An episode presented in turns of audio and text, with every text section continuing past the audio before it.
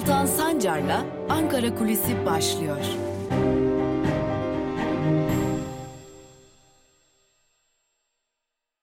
Merhabalar sevgili Özgürüz Radyo dinleyicileri ve YouTube hesabımızın sevgili takipçileri. Ankara Kulisi programıyla hafta içi her gün olduğu gibi bugün de sizlerle birlikteyiz.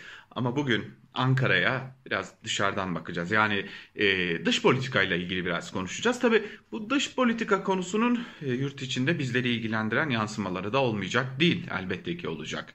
Şöyle bir e, bakalım son günlerde neyi konuşuyoruz? Sedat Peker'in iddialarını, Sedat Peker'in açıklamalarını, bunun iç politikaya yansımalarını ve tabi AKP içerisindeki çalkantılara ek olarak muhalefetin hedef alınmasını özellikle İyi Parti Genel Başkanı Meral Akşener üzerinden muhalefete yönelik yeni bir dönemin başlatılmasının ilk işaretlerini görüyoruz.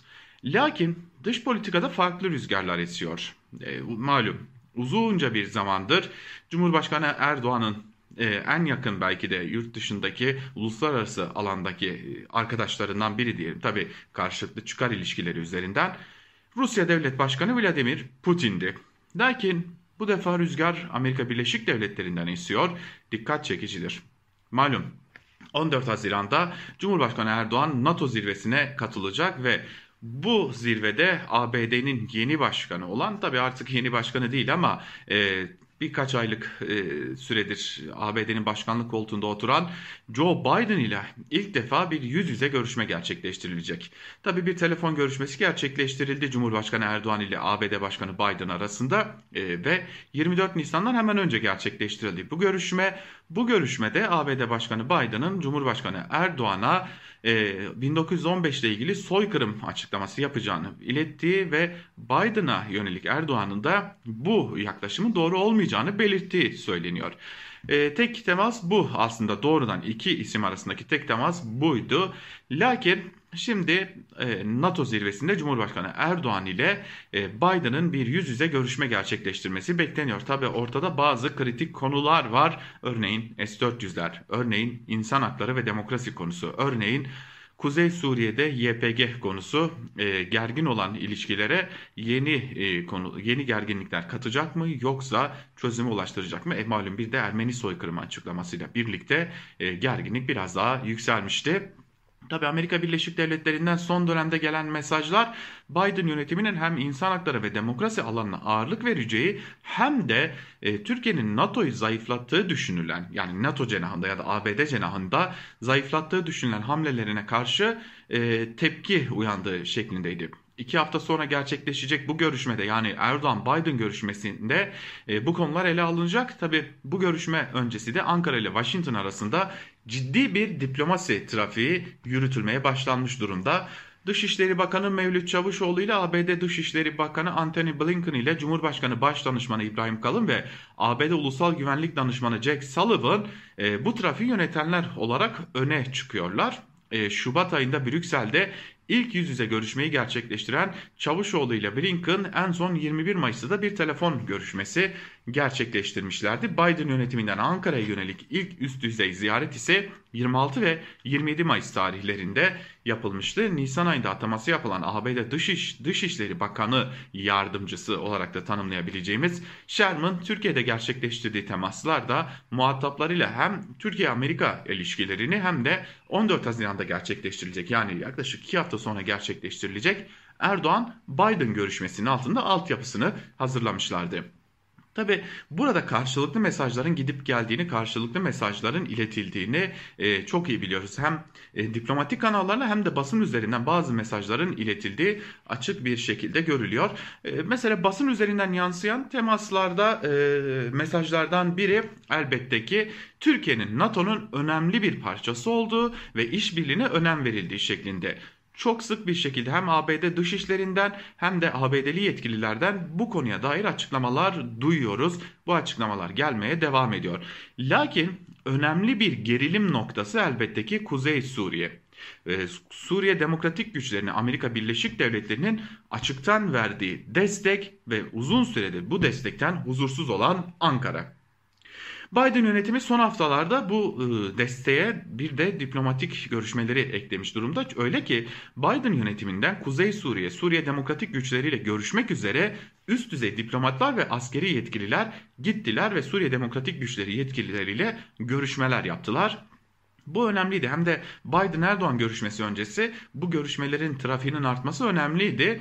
E, bu temaslar da tepki vermemeyi getiriyor ne yazık ki. Daha doğrusu Ankara yönetimi açısından ne yazık ki diyoruz tabii ki. Neden ne yazık ki diyoruz? Zira e, bir yanda Ermeni soykırımı açıklaması, bir yanda Kuzey Suriye'de Suriye Demokratik Güçleriyle giderek artan üst düzey temaslar. Hatta öyle ki e, bir heyetin de Suriye Demokratik Güçlerinden oluşan bir heyetin de Amerika'ya gidebileceği iddiaları giderek güçleniyor ama bu ziyaretin 14 Haziran'dan önce olmasına pek e, ihtimal verilmiyor diyelim.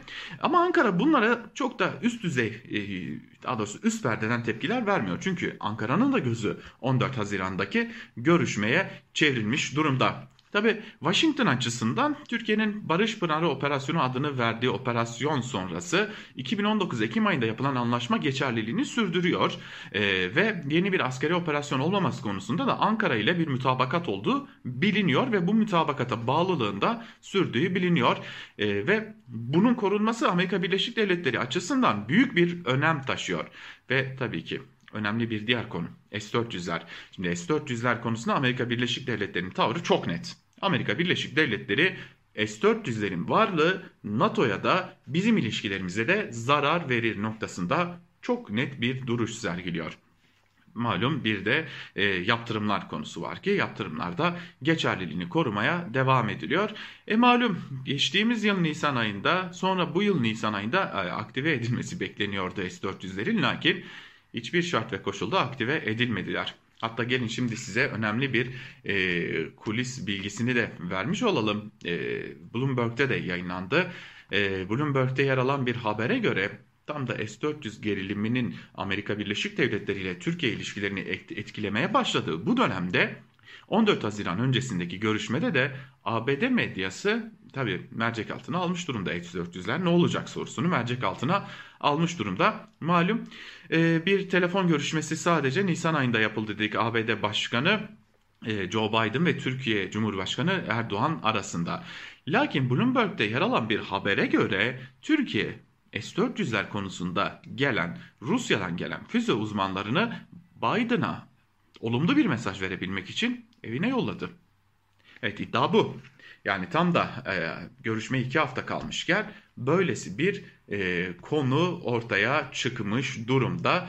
E, malum e, bir Türkiye'nin biz S-400'leri kendi egemenliğimiz için aldık e, diye bir çağrısı vardı. Tabi e, bir diğer iddia o ki Amerika Birleşik Devletleri Türkiye'den S-400'leri İncirli'ye getirmesini isteyebilir. Yani bu bir iddia sadece tabii. Yani e, en azından NATO'nun kontrolünde olsun, en azından ABD'nin kontrolünde olsun ya da aktive edilmeyeceği kesin olsun ve e, bir köşede dursun e, tavrını koruyabilmek için ABD o zaman S-400'leri e, mürted ya da eski adıyla Akıncı Hava Üssü'nden al, İncirli'ye getir ya ve burada dursun şeklinde bir öneri gelebilir. Bu bir iddia. Tabii bu iddia e, önemli bir iddia ve bu iddianın gerçekleşmesi halinde ya da buna niyet edilmesi halinde Rusya'nın vereceği tepki de önemli ki birazdan Rusya'nın da e, gözünün aslında 14 Haziran'a çevrildiğine dair emarelerin olduğunu gösteren bazı adımlarının da e, olduğunu biliyoruz. E, tabii tüm bunlara rağmen e, iddia o ki e, S-400 uzmanları, Rusya'dan gelen S-400 uzmanları tam da görüşme öncesinde e, evlerine gönderildiler ve bu Amerika'ya bir mesaj olsun deniliyor. E tabi bir diğer yandan da e, istikamet e, az önce de söyledik. E, Amerika'dan yani batıdan yana esmeye başlamış durumda rüzgar e, ve görüşmelerin elbette ki NATO çerçevesinde yapılıyor olması da başka bir önemli mesaj. Tam da e, bugünlerde e, bir ziyaret daha dikkat çekiciydi. E, malum e, Dışişleri Bakanı Mevlüt Çavuşoğlu Yunanistanlı mevkidaşıyla bir görüşme gerçekleştirdi ve bu görüşme her ne kadar gergin geçmiş gibi görünse de ve kamuoyuna böyle yansıtılsa da bu mesaj da önemliydi. bu mesajı da gözden kaçırmamak gerekiyor. Bu da önemli bir husus. E tabi bir de Rusya'nın tavrı var. ABD Başkanı'na yapılacak görüşme öncesi Türkiye'den olumlu mesajlar gidiyor. Ee, ABD de Türkiye'ye belli başlı konularda artık e, tırnak içerisinde söyleyeceğiz artık adım at çağrısı yapıyor. Bunlar S-400'ler e, bunlar Batı ile NATO ile olan ilişkiler, NATO müttefikleriyle olan gergin ilişkiler örneğin Yunanistan ile olan ilişkiler e, ve bunlara ek olarak tabii ki bir de Rusya ile olan ilişkiler ve Rusya'da sessiz kalmıyor. Her ne kadar artan vaka sayıları gibi konular gerekçe gösterilse de Rusya'dan Türkiye'ye yönelik uçuş yasağı devam ediyor. 21 ee, Haziran'a kadar uzatıldı. Ne tesadüftür ki Erdoğan ile Biden görüşmesinin e, gerçekleştirileceği günden bir hafta sonrasına kadar uzatıldı uçuş yasağı. Tabii Türkiye açısından önemli çünkü e, açığı kapatabilmek için yani ekonomideki o büyük gediği kapatabilmek için e, önemli bir husustu Rusya'dan gelecek olan turistler ama bu uçuş kısıtlamasının, uçuş yasağının Rusya tarafından 21 Haziran'a kadar uzatılması Türkiye ekonomisi açısından ciddi bir sıkıntı. Ama İşin bir diğer tarafında da e, Batı ile olan gergin ilişkiler nedeniyle çok hızlı bir şekilde yükselen e, döviz kurları daha doğrusu çok hızlı bir şekilde e, değer kaybeden Türk lirası gerçekliği var. Yani Türkiye aslında bir makasın ortasında ve makas bir yandan kapanırken bir yandan da açılıyor ve e, bu da Türkiye'yi sıkıştırmaya devam ediyor. Bu da önemli bir diğer husus tam da görüşmelerin gerçekleştirileceği süreç öncesinde e, önemli bir diğer konu. E tabi bunun tüm bu gelişmelerin iç politikaya yansımaları da olacak. Şimdi Sedat Peker konusuna döneceğiz. Ne alaka diyeceksiniz ama Sedat Peker'in mesajları sonrası e, malum dış iş, e, pardon düzeltelim İçişleri Bakanı Süleyman Soylu hem TRT'de hem de e, Habertürk'te çeşitli açıklamalar yaptı ve bu açıklamalarının her boyutunda Amerika Birleşik Devletleri'ni işaret etti. Gerek 15 Temmuz konusunda 15 Temmuz darbe girişimi, kanlı darbe girişimi konusunda e, işaret ettiği yer Amerika Birleşik Devletleri'ydi. Bu yetmezmiş gibi e, Sedat Peker'in iddialarını bir dış operasyon olarak nitelendirdi. E, sadece aslında Soylu değil AKP de bir dış operasyon olarak nitelendirdi ki ortakları Devlet Bahçeli de bir operasyon olarak nitelendirdi ve bu operasyonun adresinin Batı olduğu ve dolayısıyla da Amerika Birleşik Devletleri olduğu açıklandı. E, ve hal böyle olunca da e, nasıl ilişkiler düzelecek yani iç işlerinde ABD kaba tabirle söyleyeceğiz özür dilerim ama TÜKAK'a iken dış işlerinde güllük gülistanlık bir beklenti pek de gerçekçi gibi görünmüyor. Bu denge nasıl kurulacak e, Türkiye açısından ya da AKP iktidarı açısından o da ciddi bir muamma. Yani her ne kadar e, Türkiye'de iç politika e, Sedat Peker'in açıklamaları, Soylu'nun cevapları, AKP içerisindeki çalkantılar, muhalefetin e, ciddi bir şekilde e, köşeye sıkıştırılma çabasına e, çevrilmiş durumda ise de e, bunun tam tersinde dış politikada da ABD ile ilişkileri düzeltme çabası var. Şimdi burada başka bir parantezi daha açmak gerekecek ki geçtiğimiz günlerde Sabah gazetesinde yayınlanan bir haber vardı. E, malum muhalefet partileri erken seçim istiyor. CHP, HDP, İyi Parti, DEVA, Gelecek bütün muhalefet partileri bir erken seçimin kaçınılmaz olduğunu söylüyorlar. Sabah gazetesi ise yayınladığı bir haberde hem MHP milletvekillerinden hem de AKP milletvekillerinden aldığı görüşle ki ayrıntıları e, öğrenmek isterseniz dünkü e, kılıçlar çekildi videomuzda izlemenizi tavsiye ederiz. E, bu konuda bu milletvekilleri yani AKP'li ve MHP'li milletvekilleri ya da Cumhur İttifakı'nın temsilcileri muhalefetin erken seçim konusunda aslında sufleyi bir yerde ABD'den hatta Biden'dan aldığını söylüyorlar. Yani muhalefet tırnak içerisinde AKP iktidarına ya da Cumhur İttifakı'na göre pervasızlaşmış durumda. Türkiye'ye çekilen bir operasyon var. Bu operasyonun bir parçası muhalefet ve bu operasyonu çeken de Amerika Birleşik Devletleri. Çok uzun bir süredir e, hem iktidar medyası hem iktidar temsilcileri hatta az önce de belirttik yani İçişleri Bakanı Süleyman Soylu bile Amerika Birleşik Devletleri'nin Türkiye'ye yönelik bir operasyon içerisinde olduğunu düşünüyor.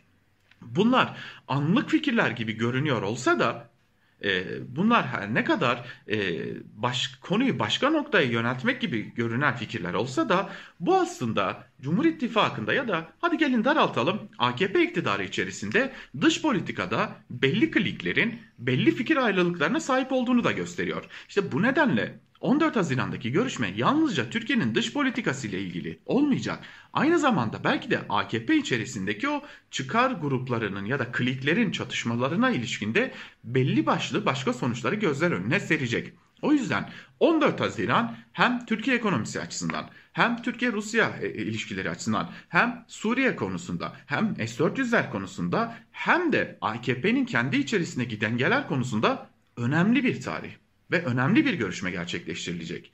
Artık Türkiye belki de net kararını vereceği güne doğru yaklaşıyor. Batı mı? Doğu mu? Rusya mı? Amerika Birleşik Devletleri mi? İnsan hakları ve demokrasi konusunda giderek artan baskıların sonlandırılması mı yoksa baskıların her geçen gün artması mı? O yüzden 14 Haziran önemli bir tarih ve ne tesadüftür ki 14 Haziran öncesinde çok uzun zamandır Rusya'dan esen rüzgarlar bir anda ABD'den yana esmeye başladı. Bakalım bu rüzgar 14 Haziran'da esmeye devam mı edecek yoksa tersine mi dönecek? İşte o gün o görüşmeden çıkacak sonuçlar hem Türkiye ekonomisini hem dış ilişkileri hem de AKP'nin içini etkileyecek gibi görünüyor. Ankara Kulisi'ni bugünlük de noktalayalım.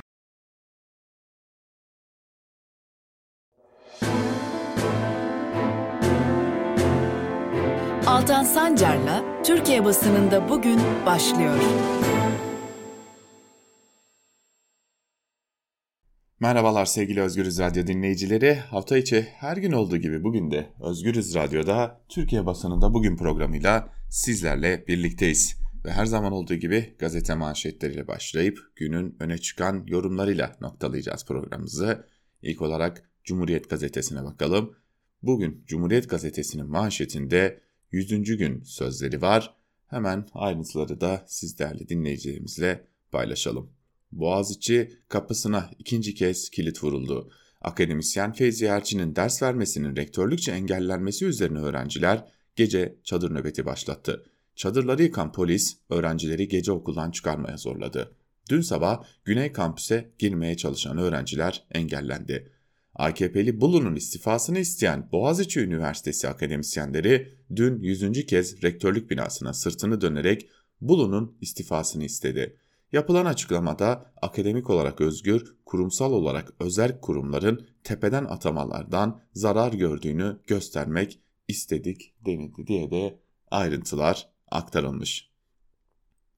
Ortaktan saraya Atatürk mesajı MHP lideri Bahçeli, Cumhurbaşkanı ve AKP lideri Erdoğan'ın katıldığı programda Atatürk'e hakaret eden eski imam Demirkan'a tepki gösterdi. Herkes bilsin ki Atatürk bizim ve milletimizin kırmızı çizgisidir diyen Bahçeli, imamın gizli FETÖ'cü olup olmadığının incelenmesini de istedi denmiş ayrıntılarda. Ne kadar kullanışlı değil mi? Eskiden e, bir iki tane terör örgütü vardı. Maşallah şimdi bolca olduğu için e, herkese bir kulp takmak mümkün oluyor. Hani eskiden sadece solcuya, sosyaliste DHKPC, e, Kürde PKK e, atıyorum işte e, başka e, insanlara da başka kulplar takmak mümkündü. En azından şimdi işlerine gelmeyen devlet görevlileri için de bir kulp bulmuş oldular. Bu da güzel bir yöntem tabii. Devam edelim Evrensel Gazetesi'ne geçelim. Son kullanma tarihi geçmiş ilaç veriliyor. Covid-19 tedavisinde hastalara son kullanma tarihi geçmiş favipavir etken maddeli ilaç veriliyor. İtiraz edenlere sorun yok cevabı veriliyor. Sağlık Bakanlığı halk sağlığı suçu işliyor. İddialarını meclis gündemine taşıyan MHP'li Murat Emir'den çağrı.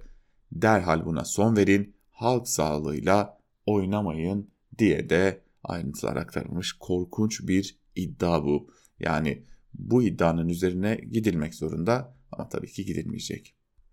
Ve Bir Gün gazetesiyle devam ediyoruz. Bu zihniyet hiç normal değil manşetiyle çıkıyor. İlk günden bu yana salgının yol açtığı tahribata karşı yalnız bırakılan eğlence ve müzik sektörü bir kez daha yok sayıldı. Bir yılı aşkın bir süredir tamamen duran canlı müzik ve eğlence sektörü dün itibariyle yürürlüğe giren kademeli normalleşme kapsamının dışında tutuldu. Barıyla, kulübüyle, müzisyeniyle, eli kolu bağlı olan on binlerce emekçinin mağduriyeti görmezden gelindi. İdeolojik sahiplerle aldığı belirtilen, alındığı belirtilen karar büyük tepki çekti. Sanatçılar, müzisyenler, eğlence sektörü bileşenleri ve yurttaşlar e, yasağı, iktidarın yaşam tarzına ve temel özgürlüklere dönük geliştirdiği saldırıların bir parçası olarak nitelendirdi denilmiş haberde. Artık bunun hiç şüphesi yok. Bugün Ankara kulisinde sabah saatlerinde aktardığımız konu e, Bir Gün Gazetesi'nin de birinci sayfasında yer alıyor. ABD'ye S-400 mesajı şeklinde. Ankara 14 Haziran'daki NATO zirvesi öncesi ABD'ye yakınlaşma çabasını sürdürüyor. Bu konuda iki ülke arasında en büyük kriz kaynağı olan S-400 meselesinde oldukça çarpıcı bir gelişme yaşandı. ABD merkezi Bloomberg TV, Biden-Erdoğan görüşmesi öncesi Ankara'nın uzlaşma mesajı vermek için S-400'lerin kurulumu ve eğitimi kapsamında ülkede bulunan Rus askeri uzmanları geri gönderdiğini yazdı. ABD'nin taleplerinin çok açık olduğunu söyleyen Rusya uzmanı Aydın Sezer şöyle konuştu. Erdoğan'ın Biden ile yapacağı görüşmede bu konuda radikal ve somut adımların atılması gerekiyor denilmiş. Ya şimdi zaten e, belli başlı radikal somut iddiaları var örneğin İncirli'ye götürülsün biçiminde.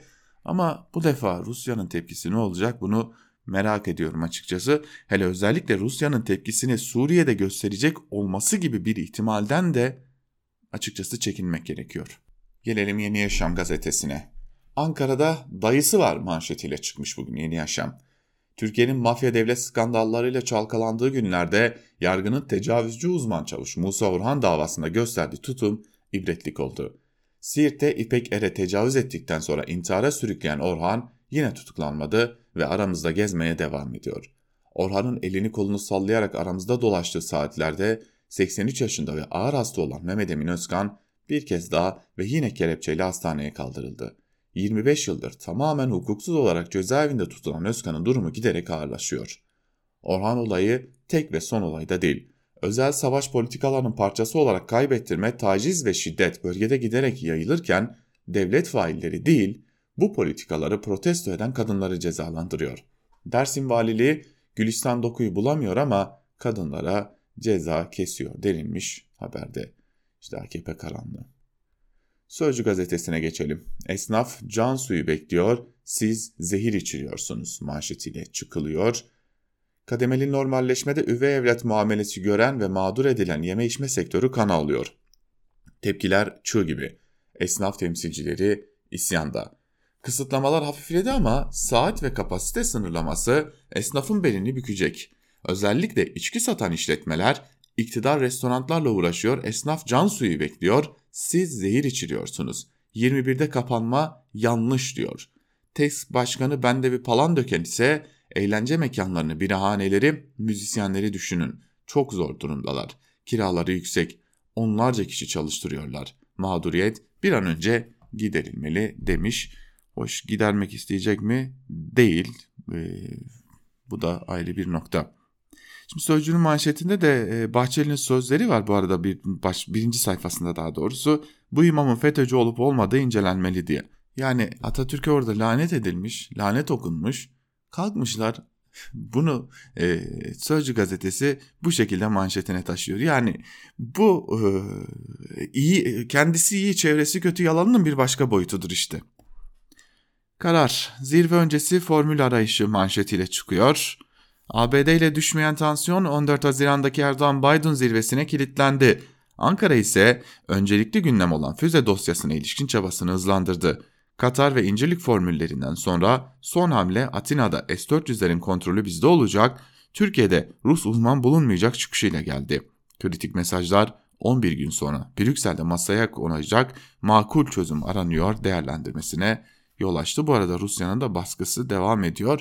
Kaldı ki e, az önce de söyledik yani o Rusya e, bir yerde o baskıyı patlatacak ama nerede onu da 14 Haziran'dan sonra öğreneceğiz. Gelelim iktidarın gazetelerine. Sabah manşetine bakalım. BM yapmazsa biz temizleriz. Başkan Erdoğan, Mahmur Kandil'in kuluçka yuvasıdır. BM temizlemediği takdirde biz temizleriz demiş ve bu defa da Mahmur'u hedef almış çünkü bir yerden savaş lazım. Şimdi Cumhurbaşkanı Erdoğan dün e, TRT'nin yayınına katılmıştı. TRT yayınında bazı açıklamalarda bulundu. Dedi ki ben Merkez Bankası'yla Merkez Bankası Başkanı ile görüştüm. Malum Kürşat Kavcıoğlu, Berat Albayrak'la yakınlığıyla bilinen bir isim. E, ben kendisiyle görüştüm faizleri indirmemiz lazım dedim. Ne oldu biliyor musunuz? Türkiye'de dolar tüm zamanların rekorunu kırdı. Dün bir ara 8 lira 78 kuruşun üzerine çıktı. E, Euro da 10 ee, lira 80 kuruş seviyesine dayandı. Bu arada şimdilerde de yani 8 lira 60 kuruş seviyesinin üzerinde seyrediyor. Öte yandan Erdoğan hani e, yurttaşların bir an evvel çıkmasını beklediği o, o hayvanlarla ilgili e, koruma yasasının yasasına dair de bir soru üzerine bakın ne dedi hani yorumu da size bırakalım. E, hayvan sever biri olarak e, kalbimi yumuşatan e, insanlardan daha çok küçücük hayvanlar olduğunu bilerek bu soruyu sormak istiyorum. Allah Allah. E, hayvan hakları ile ilgili bir yasa çıkacaktı efendim. Yani bu yasa ile ilgili AK Parti'nin çalışması Sende var. kaç tane hayvan var? Şimdi e, geçen haftaya kadar iki taneydi. Ha? Geçen haftaya kadar iki taneydi. Şimdi bir tane. Öldürdün mü? Ben öldürmedim. Yani yani Evet bu ülkenin Cumhurbaşkanı e, hayvan sevgisini dile getiren bir isme yani kim olduğu hiç de önemli değil bir gazeteciye e, ya da bir soru sorma görevinde orada bulunan kişiye Allah Allah diyor hayvan sevgisini duyunca yetmezmiş gibi muhtemelen hayvanını kaybetmiş olan gazeteciye de e, öldürdün mü diye soruyor. Hani bu ülkede niye hayvanlara şiddet uygulanıyor sorusunun cevabını da böylelikle Erdoğan kendisi canlı yayında vermiş oldu. İşte ülke böyle yönetiliyor. Gelelim Hürriyet'e. Hürriyet'in manşetinde aşıda aşıdan kaçan iyi okusun sözleri var. Türk Yoğun Bakım Derneği Başkanı Profesör Doktor Cinel aşı sırası gelmesine rağmen aşıdan kaçanları yoğun bakımların ürküten verileriyle uyardı. Cinel e, hasta sayısının aşılamayla birlikte %60 oranında düştüğünü söyledi. Koronavirüse karşı aşının çok önemli bir koruyucu olduğunu belirten Cinel şu uyarıyı yaptı. Aşılanıp koronavirüse yakalanan çok az hasta yoğun bakımlarda tedavi görüyor. Hangi aşı olursa olsun koronavirüse karşı koruma sağlıyor demiş Hürriyet'in manşetindeki ayrıntılarda. Yani bir kez daha bize tekrarlamış olalım. Ne olursa olsun aşı olun. Tabii ki bu iktidar aşı getirmeyi becerebilirse. Ve Milliyet, Milliyet'in manşetinde özlemişiz sözleri var. Hemen şöyle ayrıntıları aktaracağım. Restoranlar dün masalarına müşteri kabul etmenin mutluluğunu yaşadı. Bazı işletmeciler 21'e kadar açık kalacak olabilmekten yakındı. Kadıköy'deki bir kahvaltıcı burada esnaf daha çok akşamları iş yapar. O yüzden saat sınırlaması doğru değil derken bir diğeri müşterimiz akşamları gelir aza kanaat edeceğiz diye yakındı denilmiş haberde. Evet AKP'nin umurunda mı? Tabii ki değil. O çünkü ideolojik yaklaşıyor konuya. Yeni Şafak'ın manşetini hızlıca aktarıp geçelim. Senaryoyu FETÖ yazıyor, Peker oynuyor demiş. Sedat Peker'in açıklamalarıyla ilgili ayrıntısına pek de gerek yok. Akit ise Ekrem'den Koç'a olağanüstü peşkeş diyerek e, Ekrem İmamoğlu'nu hedef almayı sürdürüyor. E malum e, Ekrem İmamoğlu İstanbul Büyükşehir Belediyesi Başkanlığı koltuğuna oturduktan sonra e, arpalar kesilmişti. Noktalayalım gazete manşetlerini ve gelelim günün öne çıkan yorumlarına. Ee, ilk olarak e, gazete duvardan Kemalcan'ın bir yazısını aktararak başlamak istiyorum. Kemalcan bugünkü yazısının başlığında Erdoğan karşıtlığı yanlış mı diye soruyor ve bir bölümünde ise şunları kaydediyor. Sedat Peker daha ilk videosundan hatta son seriden daha öncekilerden itibaren çemberin merkezinde kimin olduğunu hep işaret etti. Ona yüklediği merkezi rol, ayrıcalıklı konum, daha sonra anlattığı bütün hikayelerle çemberin Erdoğan etrafında giderek daralmasına yol açtı. Peker'in tetiklediği iktidar içi çok taraflı güç müdahaleleri alenileştikçe hemen herkes bu sarmala dahil olmaya başladı. Erdoğan'dan kendisini arkalamasını isteyenler, Erdoğan'ı kendisinin koruduğunu, kurtardığını iddia edenler, birbirlerini Erdoğan'a kurulan kumpasın parçası olarak suçlayanlar, açıktan minnet duyanlar, örtülü sitem yollayanlar koptu geldi.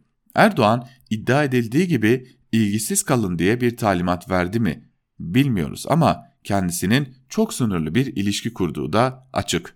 Erdoğan uzunca bir süredir doğrudan kendisini sıkıştırabilecek sorunlara onunla bağı gayet açık olan pek çok meseleye hayli mesafeli duruyor veya çok geç devreye giriyor.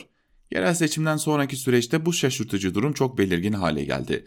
Çok çeşitli spekülasyonlara neden olmakla birlikte bunun bir inisiyatif kaybının sonucu olduğunu hiç düşünmüyorum. Çünkü bu kadar uzun bir süre böyle bir sürüklenme ne Erdoğan'ın fıtratına ne bu iktidarın yapısına uygun. En çarpıcı örneklerden biri damadını görevden affetmesinin ardından haftalarca konuşmamış olması. Salgın yönetiminden ekonomik kriz gündemine, dış politikada anormal manevralardan reform iddialarına kadar iğneli meselelerde Erdoğan önceden görülmemiş suskun, suskunluk evreleri geçirdi. kendiliğinden gelişen ve muhalefeti de kendisine çağıran güçlü bir Erdoğan karşıtlığı gelişiyor. Uzun süre üzerinde taşıdığı teflon tabakanın artık iyice inceldiği, döküldüğü görülüyor.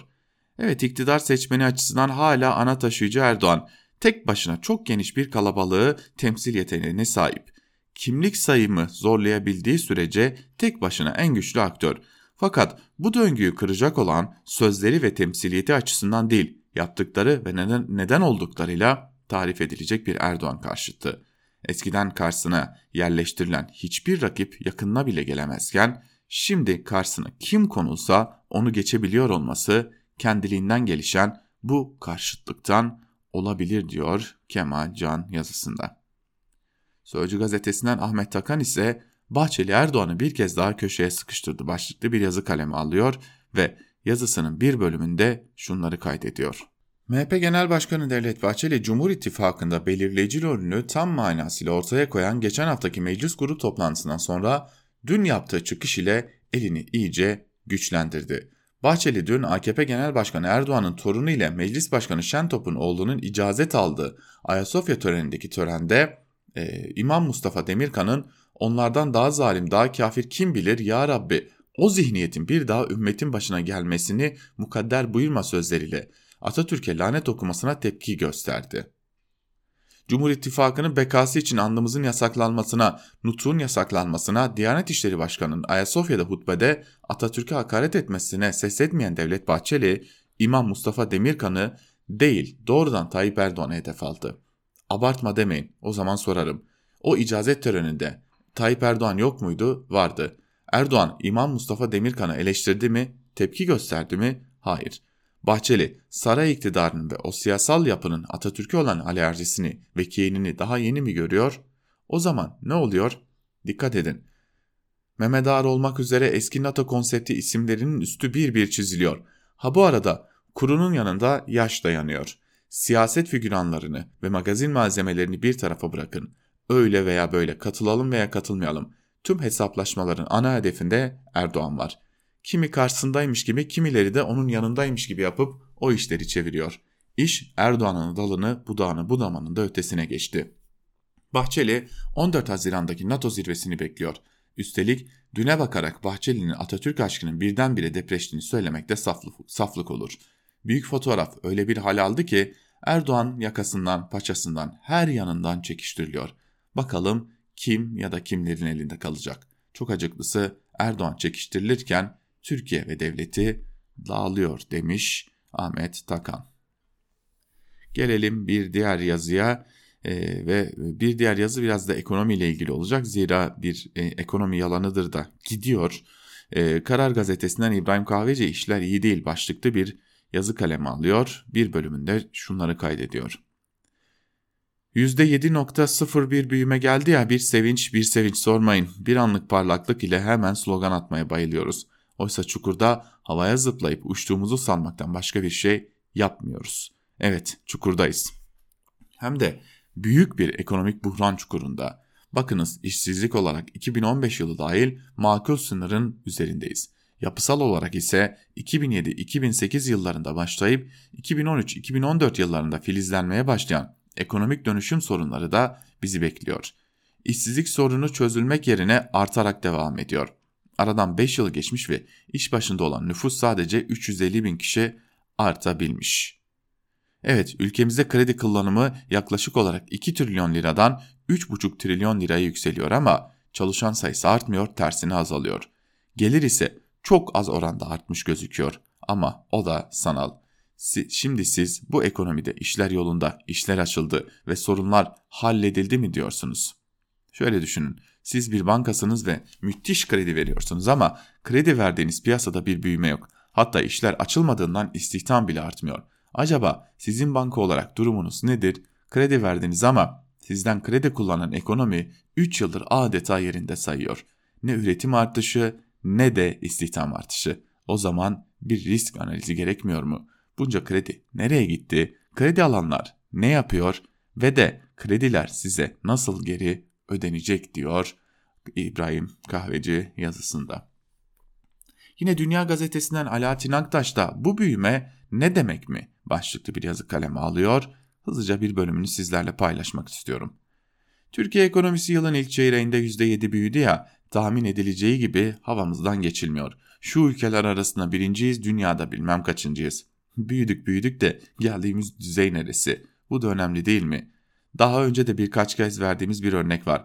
Diyelim ki Hakkari'ye gelen turist sayısı 100, Antalya'ya gelen turist sayısı %10 artmış. Hakkari övünüyor turist sayısı artışında birinciyiz diye. Görünürde haklılar da ama sayıların ayrıntısına bakmak gerek. Hakkari'ye gelenlerin sayısı 50'den 100'e çıkmış. Antalya'ya gelen turist sayısı ise 1 milyondan 1.100 bine çıkmış. Oranlar, oranlar yönüyle Hakkari ne kadar övünse az. İyi de bir haftada bir tarafta 50 kişi artış var, diğer tarafta 100 bin kişi. Haydi oranları da göz ardı edelim. Bir tarafın turist sayısı 100 olmuş, diğerinki 1.1 milyon. Yan yana bile getirilemez, birlikte düşünülemez, kıyaslanamaz sayılar. Bizim büyüme kıyas kıyaslamalarımız da biraz bu turist sayısı benzetmesini andırıyor. İlk çeyrekte %7 büyüdük, ikinci çeyrekte %25 dolayı, do, dolayında büyüyeceğiz. Yani muhteşem bir ekonomik performans sergiliyoruz. Yaratılan katma değer tüm vatandaşlar arasında tabii ki eşit bir şekilde bölünemez. Bu mümkün değil ama böyle olduğu varsayımıyla yapılan hesaplamada bize kişi başı geliri gösteriyor. Hala 8500 dolar civarında kişi başı gelirimiz var. Üstelik yaklaşık 20 yıl önce 3-4 bin dolar olan kişi başına geliri 3000, 2013-2014 e, yıllarında 12 bin doların üstüne taşımış sonra tekrar 8-9 bin dolar arasına sıkıştırmışız diyor Alaaddin Aktar ve yazısının son bölümünde ise şunları kaydediyor. Hele siz 1 Eylül'de yaşayacağımız ferahlamayı ve o zamanki şenlikleri görün. O gün dünya büyüme görsün diye hep birlikte haykıracağız demiş ve iktidarın ekonomi politikalarını da eleştirmiş. Biz de Alaaddin Aktaş'ın bu yazısıyla birlikte bugünlük de Türkiye basınında bugün programını noktalayalım. Tekrar görüşebilmek umuduyla Özgürüz Radyo'da. Hoşçakalın.